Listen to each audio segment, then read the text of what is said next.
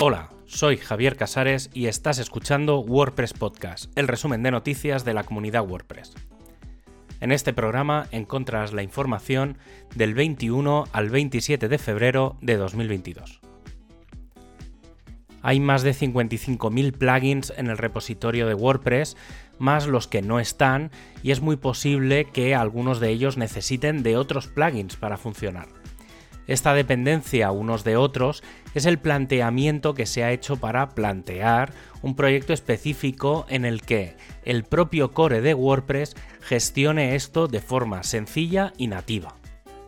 Hay ejemplos muy claros, por ejemplo, los de WooCommerce, los de Yoast o en general los de cualquier plugin que añade una gran funcionalidad y dispone de otros plugins pequeños que amplían todavía más esa nueva funcionalidad.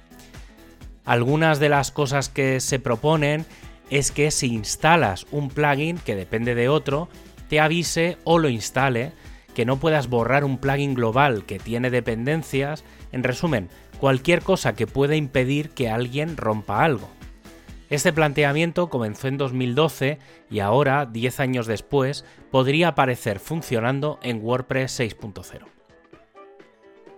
Lo que parece más probable es que si un plugin requiere de otro, se podrá indicar con una cabecera Required Plugin.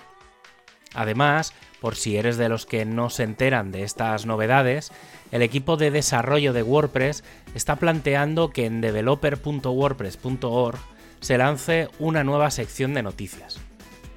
A finales de marzo podría crearse el equipo gestor de la parte editorial y a principios de abril podrían comenzar las primeras publicaciones. El objetivo final es que sea un blog con contenidos alineados con WordPress 6.0 como primera gran versión. Entre los contenidos a publicar se incluiría un changelog de cambios donde encontrar la información de estos cambios, nuevos filtros, hooks, configuraciones, en definitiva un sitio al que poder suscribirse y recibir información de todo lo que hay alrededor del mundo de desarrollo de WordPress. Como estaba previsto, ha llegado WordPress 5.9.1 con 82 correcciones. Nada destacable y siempre recomendable que, si tienes WordPress 5.9, actualices a la 5.9.1.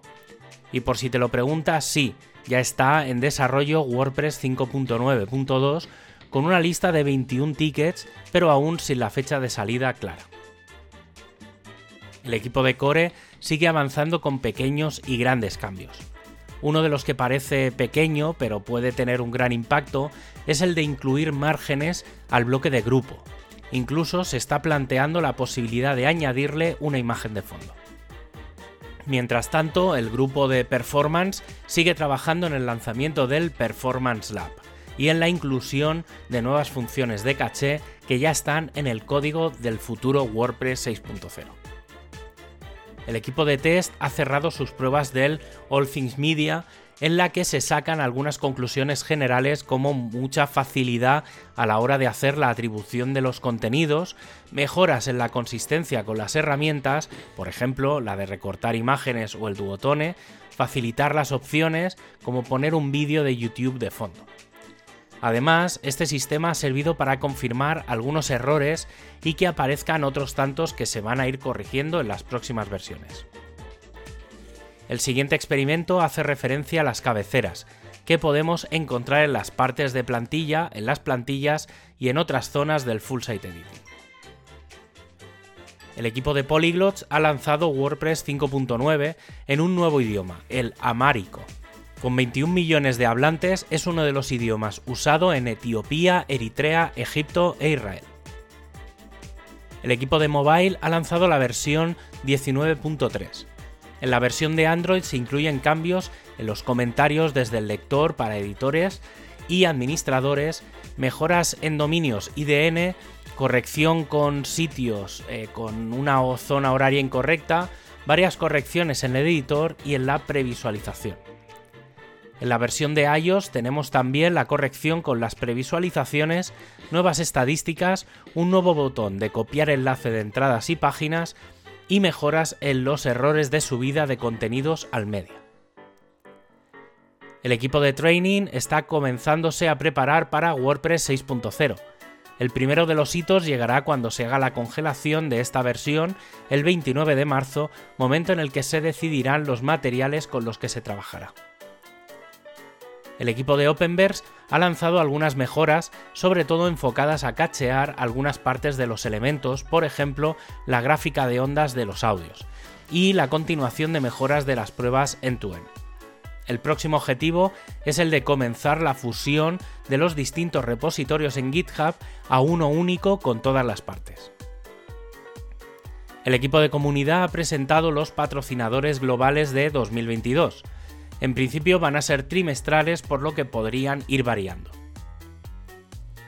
El equipo de fotos ya tiene su propia zona en el Make y también comienza el curso con una llamada a nominaciones para los representantes del equipo.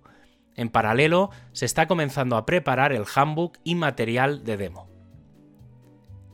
El equipo de BuddyPress ha lanzado la versión 10.1.0 con 10 correcciones.